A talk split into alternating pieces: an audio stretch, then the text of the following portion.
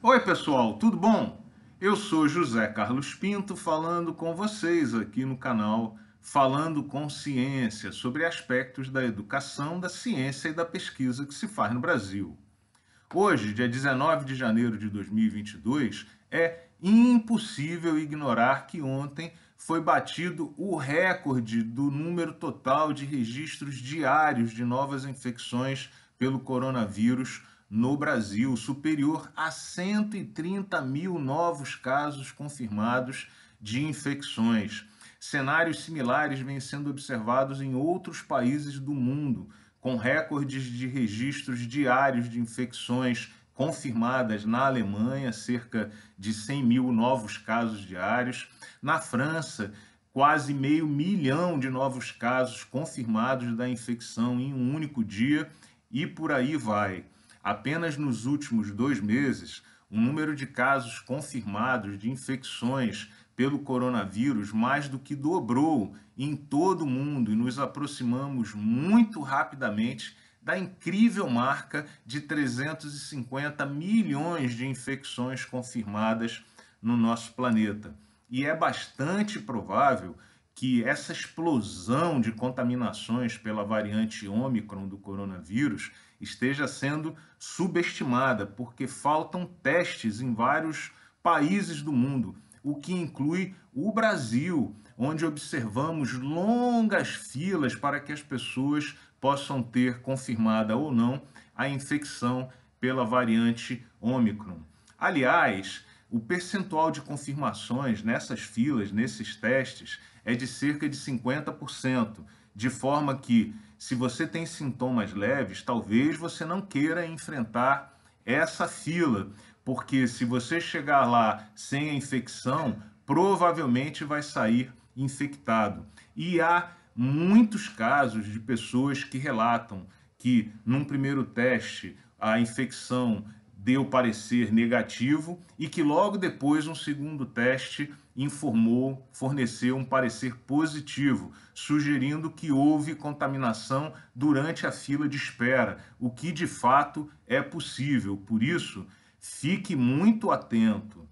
Segundo os especialistas, essa cepa, essa variante Ômicron do coronavírus, é constitui o vírus mais transmissível da história da sociedade humana. Para que você tenha uma ideia, uma única pessoa infectada pode causar a infecção de outras 14 milhões de pessoas. É isso mesmo que você ouviu, 14 milhões de pessoas. Porque uma pessoa doente pode transmitir o vírus para cerca de 200 outras pessoas. E então, esse processo de transmissão explode numa reação em cadeia. É verdade que a vacina, os cuidados com a higiene das mãos, o uso de máscaras, pode reduzir esse número incrível para cerca de três contaminações para cada pessoa doente, ainda um número muito elevado. Apenas para fins de comparação, o campeão da transmissibilidade até então era o vírus do sarampo, com capacidade de infectar 15 pessoas para cada pessoa doente. Veja que a distância é absolutamente imensa.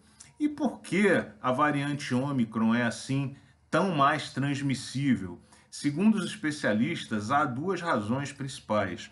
Em primeiro lugar, é que as mutações que ocorreram permitem que as interações entre o vírus e as células do corpo humano sejam feitas de forma muito mais simples, de maneira que é muito mais fácil para essa variante penetrar as células do corpo humano e se reproduzir. E em segundo lugar, porque a infecção pela variante Ômicron ocorre principalmente na parte superior do trato respiratório, tornando a transmissão para as pessoas ao redor muito mais fácil. Mas muito cuidado com alguns números, como por exemplo, acredita-se que essa variante ela é menos perigosa ou causa infecções menos graves do que a variante Delta do coronavírus, por exemplo. No entanto, se você perceber, 2% de mortes em 100 mil casos representam 2 mil mortes. E 0,5% de mortes em 1 milhão de casos podem representar 5 mil mortes. Portanto, a explosão de contaminações pode constituir um problema muito grave para as populações humanas do planeta. E não devemos também esquecer que o planeta Terra se transformou numa espécie de covidário, de forma que novas mutações e variantes podem aparecer. E a Organização das Nações Unidas tem, por isso mesmo, recomendado monitoramento rigoroso da evolução genética dessas variantes, para que não sejamos surpreendidos com novas ondas de infecção em futuro próximo. Por isso, esse momento é particularmente grave e arriscado. Na universidade, essa explosão de contaminações pela variante Ômicron tem causado enorme confusão. Em primeiro lugar, porque é, a quantidade de docentes, pesquisadores, servidores técnico-administrativos afastados por conta da doença é imenso, causando a paralisação de vários serviços, como, aliás, em outras instituições e empresas também.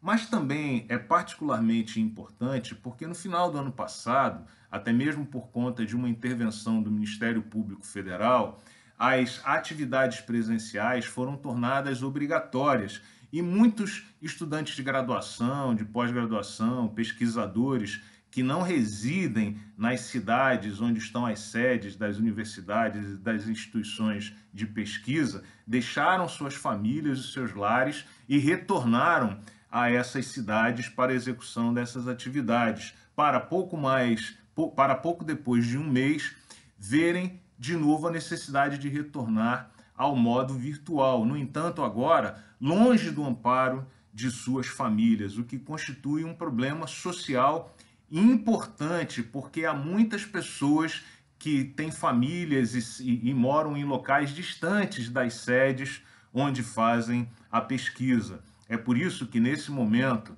se você está pensando em viajar para retom retomar o trabalho de pesquisa longe da cidade onde a sua família reside, aguarde, espere a evolução dos fatos, não seja voluntarioso, porque a chance de você se contaminar e ficar doente, nesse momento, é muito grande. Por isso, aguarde o pico da contaminação da Omicron, que, segundo os especialistas, deverá ocorrer no início de fevereiro, e a evolução dos fatos. Se cuide, privilegie a sua saúde e vamos, por enquanto, retomando nossas atividades ainda em modo virtual e de forma segura. Um grande abraço e até o próximo vídeo.